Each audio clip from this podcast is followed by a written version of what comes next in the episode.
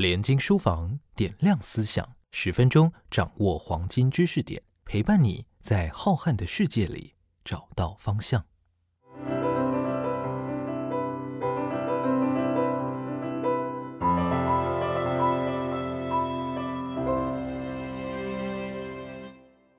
欢迎收听连经书房点亮思想。大家好，我是连经出版学习教育线主编李嘉珊。今天要介绍的是纽西兰地理学家克里斯废墟的著作《地底世界地图》。这本书中搜罗了全球四十个神秘的地下洞穴，包括自然景观、人为建物、历史场景，甚至是科技碉堡。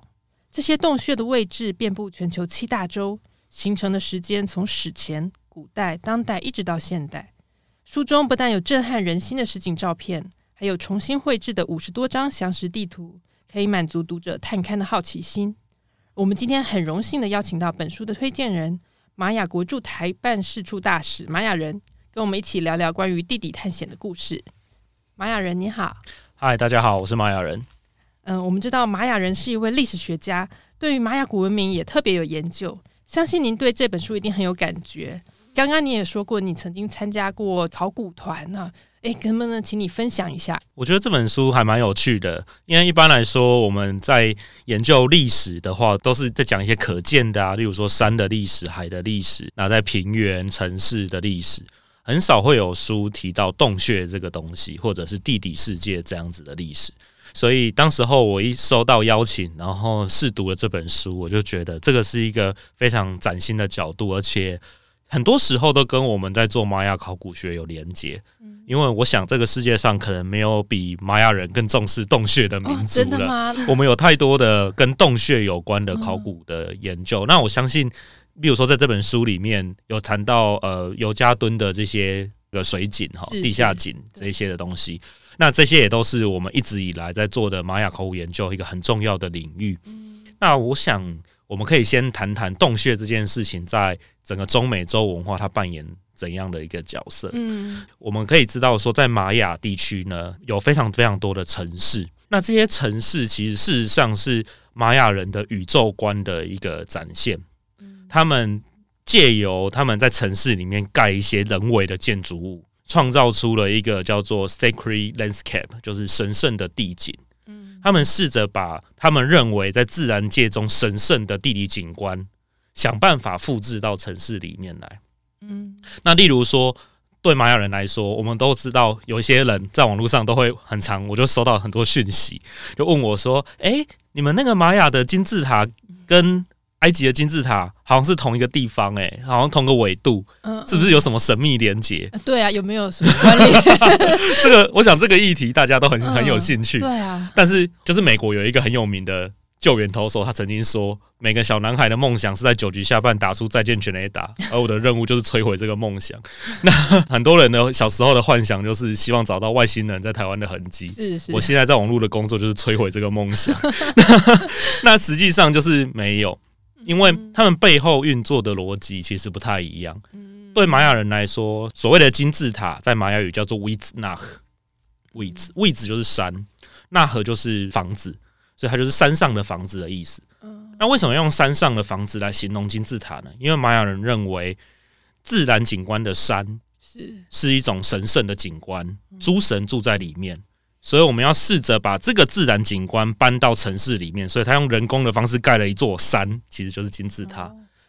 所以其实跟埃及的金字塔的作用是完全不一样的。对，那那它它功能有点类似，就是有时候他们也是会作为这个呃墓葬使用啊，也可是埃及的金字塔没有祭祀的功能嘛，但玛雅的金字塔是有祭祀的功能的。这样子。那另外一个很重要的神圣地景就是洞穴。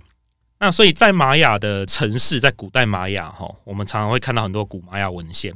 那这个古玛雅文献里面，城市会被叫做 chang chen，chang 就是天空，chen 就是洞穴，天空与洞穴穴。对，所以比如说蒂卡尔城，在古代玛雅叫做呃 yashmuto chang chen，第一神节之城，然后天空与洞穴。所以他们把天空与洞穴这一组词当成一个城市，也就是人类所居住的一个环境。那洞穴在城市里面如何呈现呢？其实主要靠两种东西呈现。第一个的话，就是玛雅人认为洞穴也是一种大地的裂缝，嗯而这种大地的裂缝可以让人类突破超自然跟人间的隔阂的那个域界，然后突破那个域界之后，就可以找到神。洞穴对他们来说是一个很神圣、可以去祭祀的一个地方。是因为他们本来他们的地理上面就有很多的洞穴，以至于他们会对这个洞穴特别的有兴趣，就还是他们自己去挖掘的。哦，没有错，就是在整个中美洲地区，其实它跟中国的就是呃西南地区一样，它是属于那种呃石灰岩地形。哦这样子，所以他们有非常多的圣穴、地下河或石灰岩洞，嗯所以这样的景观其实对玛雅人来说是非常的震撼的。因为像我自己也曾经去过好几个洞穴，是。那个洞穴的洞口不是说很小很小，然后你还要爬进去什么的，又不是陶渊明记初级峡、后级广这样之类的，它是一个你一看就哇好几层楼高的一个洞口，嗯，然后你走进去那个洞穴里面一望无际，你走了好几个小时才会出来。对，所以你也想象古玛雅人看到这样的洞穴的景观，一定也是一样，像我们现在一样很受到震撼。呃，所以玛雅人的做法就是，他们其实会把这些自然的景观变成他们世界观的一部分。嗯嗯那洞穴的话，就是他把它做一个转化跟想象，所以洞穴就是大地的裂缝。大地的裂缝具体呈现在城市里面，就是玛雅的球场。啊，大家可能听起来好像有点嗯，我刚才看到主编头马上露出很 皱了眉头，就说为什么是球场？对，因为那个玛雅的球场是一个两边的斜坡，然后中间有一条比较凹下去的一条直线。嗯那这个直线的地方，就是这一块呢，这一块长方形呢，就是他们去踢球的地方。所以从上面往下看，它就好像在大地有一条裂缝一样裂开的感觉。他们就把球场也当成一个大地的裂缝，然后就是你进入到另外一个世界的地方。哦，所以他们对于球类运动也是，这对他们来说不只是运动而已，可能还是有其他的意涵。没错，因为我们一般相信玛雅人会把输的那一队献祭，心脏挖出来。哦，原来哇，好可怕的运对好紧张的比赛。没错，不过考古学家也有认为说是赢的会被献祭啦，哦 因为献祭会上天堂。哦，如果输的被献祭，那大家就想输。嗯 那但是目前没有，当然没有证据啊。嗯嗯那另外一个方式就是玛雅人他们也会把自然的景观包在建筑里面，嗯。例如说我们曾经看过书里面有提到的一个叫奇群伊扎的城市，嗯伊扎人的井，去就是路口，然后圈就是我们刚才说的井，然后伊扎就是这一群人的民族的名字，对所以，就伊扎人的井口。伊扎人的井口，他们的那个神庙呢，其实下面应该就有一个石灰岩井，嗯，它是直接把神庙盖在石灰岩井上面，然后把它包起来。然后这座神庙又有一条直线通道，直接通到城外有一个更巨大的石灰岩井。然后这个石灰岩井呢，考古学家曾经发现过非常非常多的人被绑一绑丢下去，下 去就献祭啊，有是。点类似河伯娶亲的那种。嗯，所以它那中个井里面是空的吗？还是说它是有水的？它是有水的它是有水的，而且呃，其实这些井的水都非常深哦。嗯，对，那也不是只有这个井，嗯在整个墨西哥地区，其实有非常多的这样子的呃嗯所谓天然的石灰岩井是。尤加顿地区其实是没有河流的，嗯所以这些石灰岩井里面的这些水资源就变成呃我们说晚期玛雅文明一个非常重要的水的来源。嗯为什么这些井会这样子构成？我觉得在书中他们也告诉我们一个很有趣的现象啊，嗯就是说其实都要回到什么恐龙灭绝的时代，对吧？哦 对对，他好像说是有什么陨石什么打下来，然后就造成了这些是的，就是其实毁灭恐龙的陨石就撞在尤加敦半岛的北边的海上嘛。是那撞下去之后，其实就它喷出来的东西就造成了很多的这个石灰岩的哦天然景，所以你可以看到一个圆弧形状的嗯东西。嗯对，那我我以前就知道这件事，但是我第一次在书中看到那张地图，它好清楚的把那个一个圆弧形画出来，然后就更能够完全理解说这个东西在做什么。那其实这整个石灰岩井的这个系统呢，有一些可以互相连接，有一些是单独独立的，有一些也作为观光用途。嗯例如说，在七星一扎附近，它有一个井哈，那这个这个井就被拿来当跳水用的啊。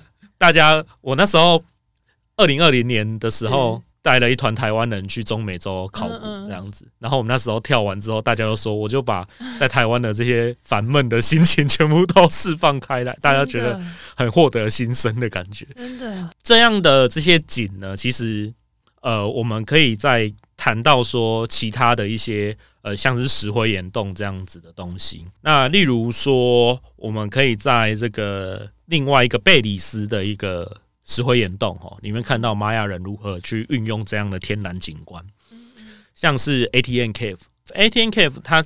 不是真的门口有一台 ATM，对，要为什么叫这个名字呢？它是一个缩写，它是玛雅语的缩写哦啊 t u n t u n i c h m u k n a 石头的坟墓的洞穴。哦，所以里面很多石头。哎、对，因为它是石灰岩洞。哦 对，那这个石灰岩这个洞穴呢，做什么用途呢？我们刚才都提到说，这是一个神圣的环境嘛，是所以玛雅人他们也会把人在城邦有事的时候，需要祈求诸神，直接祈求诸神的时候，他们会把人带进洞穴里面，然后在洞穴里面把它献祭。哦，对，他们会把他心嗯脏挖出来。那那个 ATN Cave 它最大的卖点就是它里面保留了大概三到四个古代玛雅献祭人的痕迹，而且你可以在里面就是你可以爬看到很多的钟乳石，爬这个岩石。然后你有户外探险的感觉，然后同时你又在里面可以看到很多不同的玛雅文物。这个是一个古代玛雅他们在做献祭的时候一个非常著名的案例。所以你是说献祭的痕迹会有哪些？比如说是会有他们的骨头，或者嗯或一些器物之类的吗？哦，你问到一个很好的问题呢。里面有第一个当然是被献祭的人，然后我们可以看到他其实是呃，可能是从后面，然后用一个钝器重击他的脑袋，然后所以脑袋就破了一个洞，倒下去。另外还有一些就是呃，这个呃一些兽骨，是，就是可能是动物也被拿来祭祀。嗯然后另外一些就是可能祭司有在里面住个几天，所以我们有看到一些陶器。嗯，那这些文物其实都掉在里面，嗯你也不能拿出去。嗯嗯嗯，那当然，它也不是垃圾嘛，不是说在外面无主的，就是 就是垃圾，它就是因为掉在那边了，所以就只好现地保存，嗯，不是扛在没有放在博物馆就是垃圾。那这个里面还有一些是祭坛，我们可以看到好几个不同的石头这样子插着。很明显是一个人造的祭坛，那也有把那个呃钟乳石做雕刻，变成一些一些的人像。虽然现在也有点模糊，嗯但是隐隐约约还是可以看得出来好几个人像在里面。那这些都是我们在 ATM Cave 里面可以看得到的东西。那这些洞穴，我觉得另外一个更有趣的是，我们刚才都单纯讲玛雅。对对，那我们在讲玛雅的时候，其实它只是一个在墨西哥、尤加敦，然后跟瓜地马拉、洪都拉斯、萨尔瓦多、贝里斯这些国家的一个区域性的文明。是，但如果我们整个拉到中美洲的角度来看的话，嗯。这样子的洞穴的用途，这样洞穴的东西，在整个中美洲都非常非常的常见。嗯，所以就是不只是玛雅的文明会利用这些洞穴，其他的古代的那些文明对洞穴都是很有对，都会利用的，特别是中美洲的古中美洲那像是我觉得比较有趣的，就是提奥蒂华干的古文明。嗯提奥蒂华干是一个在墨西哥城附近的一个考古遗址。这个遗址呢，非常的厉害。我去过一次之后，瞬间觉得玛雅遗址都是乡下地方，真的，在赶，快说来听听。因为那个遗址很大，它就是一个古代的城市被保留下来，然后呃有一个巨大的太阳跟月亮的神庙，然后这些这个月亮跟太阳神庙可能是目前中美洲保存最大的一个神庙，大概好像我记得没错是六十公尺以上的一个神庙。而且更有趣的事情是，这个这个城市保守估计大概有十五万到二十万的人在西元三百年的时候居住在这里。哇，非常大的一个城市，哎，是的，是超级大的城市，可能在欧洲当时候能比它人口多的城市都没几个，而且它的周围很多都是会长仙人掌的不毛之地。然后城市里面没有任使用任何的文字，哦，没有任何的文字，对，所以以至于我们现在完全不知道任何国王的名字，嗯，我们只知道一个国王的名字。是。那个国王的名字在早期我们叫做猫头鹰投掷者，它的符号是一个猫头鹰，然后嗯抱着一个长矛，嗯然后好像要丢别人。它其实会被记录下来，是因为他曾经在西元三百七十八年的时候出兵攻下了玛雅最大的城市，叫蒂卡尔。这是一个一千公里的远征。诶，那如果没有文字的话，是如何记录下他们就是确切的这个年代啊是如何知道的？所以我们现在所有知道的历史事件都是玛雅人写下来的，哦，因为玛雅人有文字，是他们写下了他们被征服的这件事情。那这个国王的名字也是这样被记载下来。哦、不过我们最近新的有一个研究了，嗯，这这个国王他的名字不是猫头鹰投资者，是他从丢别人的变成被丢的，诶 他是猫头鹰被击碎心脏的猫头鹰。对，那这个为什么要讲他呢？因为可能在他任内，整个提奥蒂华干城他们进入到了一个新的阶段。那考古学家大概在我记得是五年前或六年前的时候，刚好那时候提奥蒂华干下了一场大雨，嗯。然后地上就出现了一堆坑。哦。那这些坑呢，有一些就集中在神庙的前方，然后就一个远远很像天坑的东西，然后直通到地下去。嗯。那考古学家当然就往下走，那又让大家失望的是，里面没有怪物，也没有像古墓奇兵一样会跑出来的骷髅头。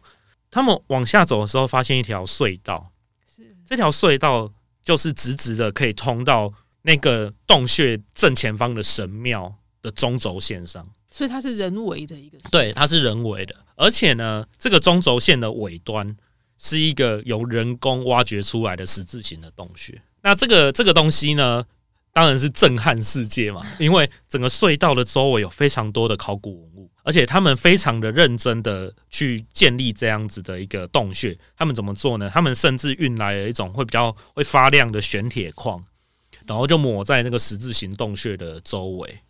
那接下来地表呢不是平的，它被它被它设计成很多凹凸不平的尖尖的这样子的一个东西，不是人要修行或者是陷阱，嗯是因为他们想要模拟石灰岩地形，就是属于不平的地表，那种微微不平的地表。这个洞穴是一个他们对于这个世界的展现，闪闪发亮的就是星球，凹凸不平的地表就是真的真实的地表的转换，然后被盖在了一个所谓超自然神圣的山丘的正下方。所以这是一个非常有趣的东西。我在二零一八年的时候刚好去考古，哇，你去到那个现场对哇，我就跟着考古学家，我们那时候看着外面是帐篷，就很想进去。然后那考古学家就说：“哦，有啊，我有安排啊，你们进来吧。所以我们就进去。然后我们就一进去还要坐电梯下啊，去，有电梯，有升降梯，然后这样坐下去，然后就开始匍匐前进往前爬。哦，要用爬的，对，但是它其实不是因为它太矮，是因为考古学家在挖的时候，他们有做一些隔板把它隔起来，因为避免说踩到地板可能会破坏一些还没挖掘出来的文物。对，所以我们就往里面去爬，然后真的走到那个洞穴的最深处。我应该目前是唯一一个台湾人有进去过的。哇，好棒对，那它未来应该也不会开放，哦，它应该也不会开放。它里面有出土很多有趣的东西。是，我在东西会放到博物馆之类的，诶、目前会啦。哦，不过其实玛雅地区的那些文物不一定会放在博物馆，嗯，因为有蛮多的文物，因为那个地方其实保存的条件也没有那么好，嗯，那政府的钱也不是那么够盖博物馆，嗯。盖博物馆就是烧钱。是是。我们也曾经去贝里斯一个非常有名的考古学家的家里看考古文物，家里。对他地板上有摆一堆很厉害的玛雅陶器，然后我看他小孩跑来跑去，我想说会不会哇踢到？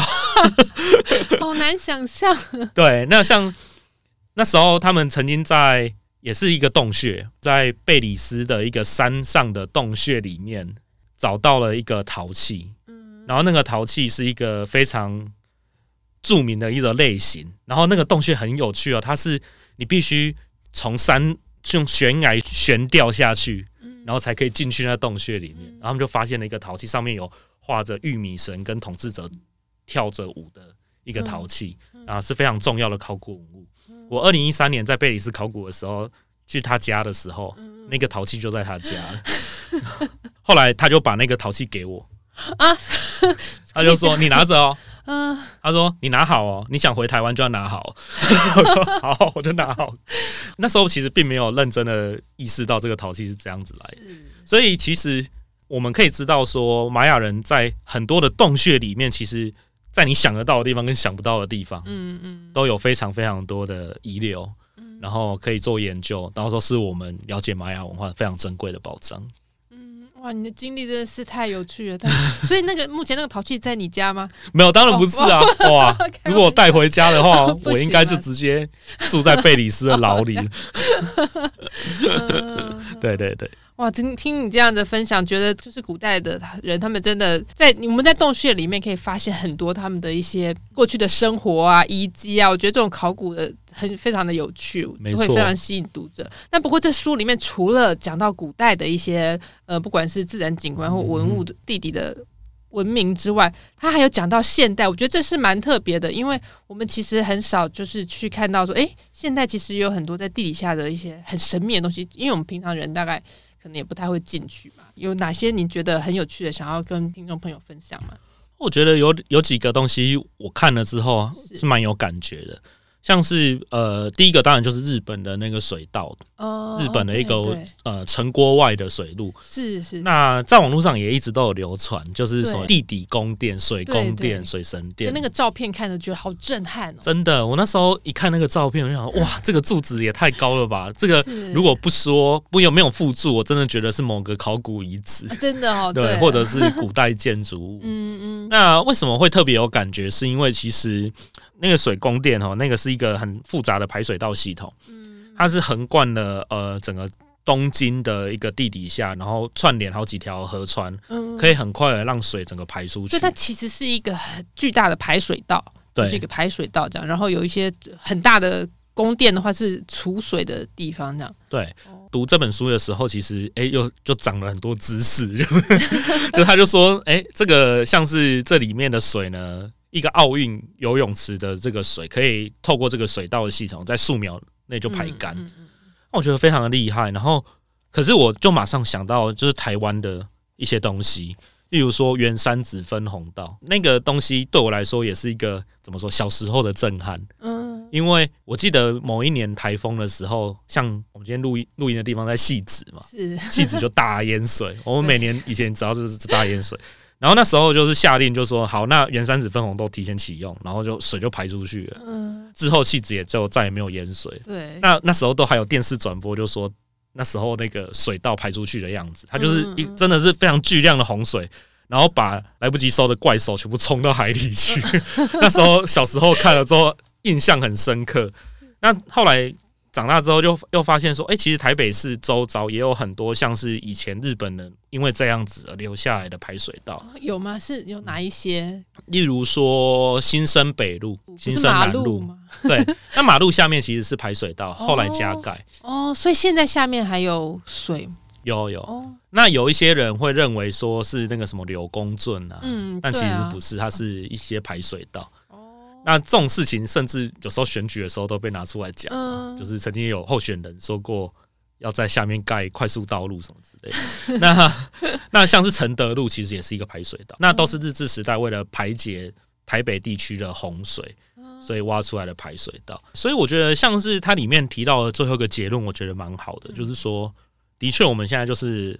面临到非常多的这个极端气候的水资源的问题，是那它就一直在冲击我们旧有的这些系统。水神殿这个系统真的非常的厉害，然后它真的保障了整个东京地区的安全。嗯，但是在现在极端气候越来越强烈的状况之下，它真的能够永远的抵挡得住吗？对，那什么是新的新的我们与环境共存的这样的方式呢？呃，比如说每天做捷运，然后做什么，然后有一些你就觉得，哎，怎么这么多层，要一直往下，然后就说到底地底下 有多复杂？因为我们很少会看到，比如说台北市的地底地图之类的，其实那应该会蛮有趣的。然后一层又一层，或有时候做捷运经过什么江子翠的时候，我在想，我现在在河下面呢。对，那其实书中还有提到说，哎，也有那个呃，就是像在英国，它的地下铁也是这么复错综复杂，一层又一层。那可以给我们讲一下，就是 那伦敦的那个地下铁到底有多复杂？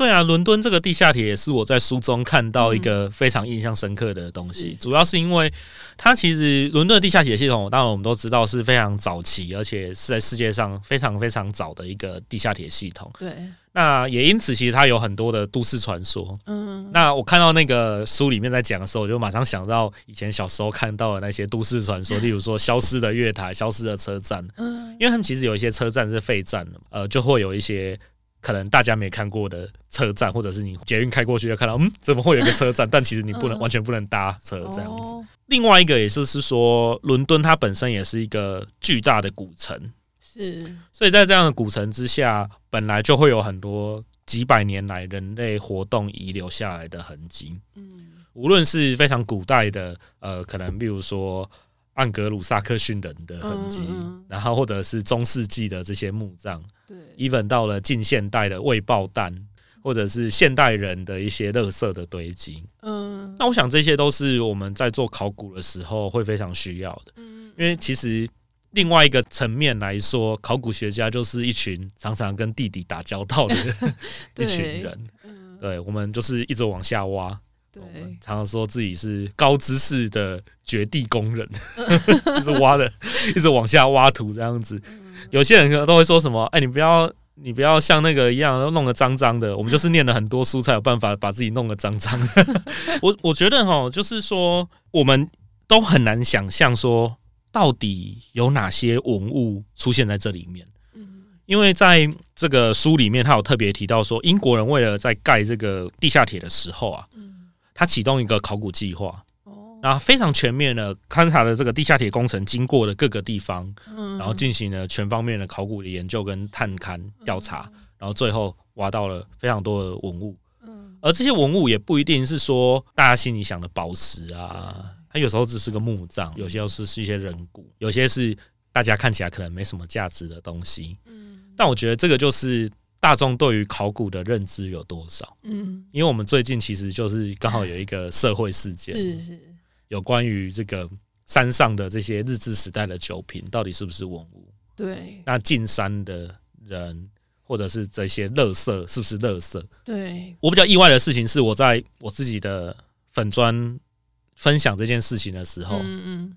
竟然会遇到有蛮多的人，其实就说我觉得它就是垃圾，嗯嗯，就是对于考古或者是对于做这些古代文物的保护，或者是对文字的想象，其实是非常的狭窄的，嗯嗯，而且非常的二分法。他们认为没有被指定成文字的东西就是垃圾，那就有权利把它丢掉。这样子，有时候文物的那些价值不在于说到底是不是年代多久远，对，那而是在于说你基于什么样的问题意识来研究它。是，在台湾有一个非常有名做山野考古的人叫郑介甫，嗯他就有提到说，诶、其实他可以透过日治时代的这些酒瓶，重建非常多的古代的历史。嗯，因为我们在日治时代的山林的历史这些事情里面，很多是靠口耳相传，是，甚至是没有文字的对。这时候，这些器物其实就相当程度地帮我们重建过去人的生活。而古代的那些文物，其实都有一些进行研究，但是它只是还没有被指定为文字，嗯，但不代表说它不是文物。嗯不是文物，有些是法律上的问题，但是我们还有道德跟学术上的层面可以去去去讨论。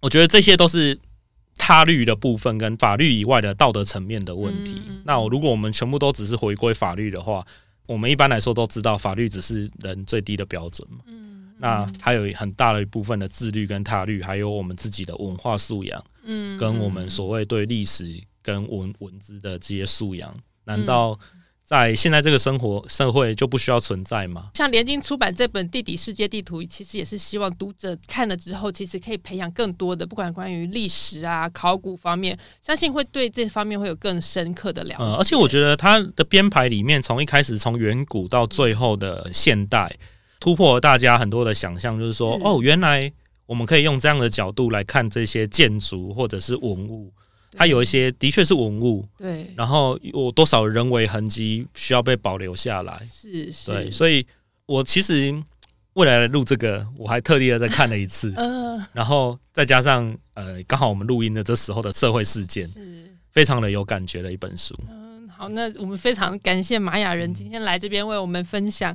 这次的分享就到这里，那谢谢玛雅人，谢谢，好，谢谢，感谢大家收听联经书房点亮思想，我们下次再会。Thank you.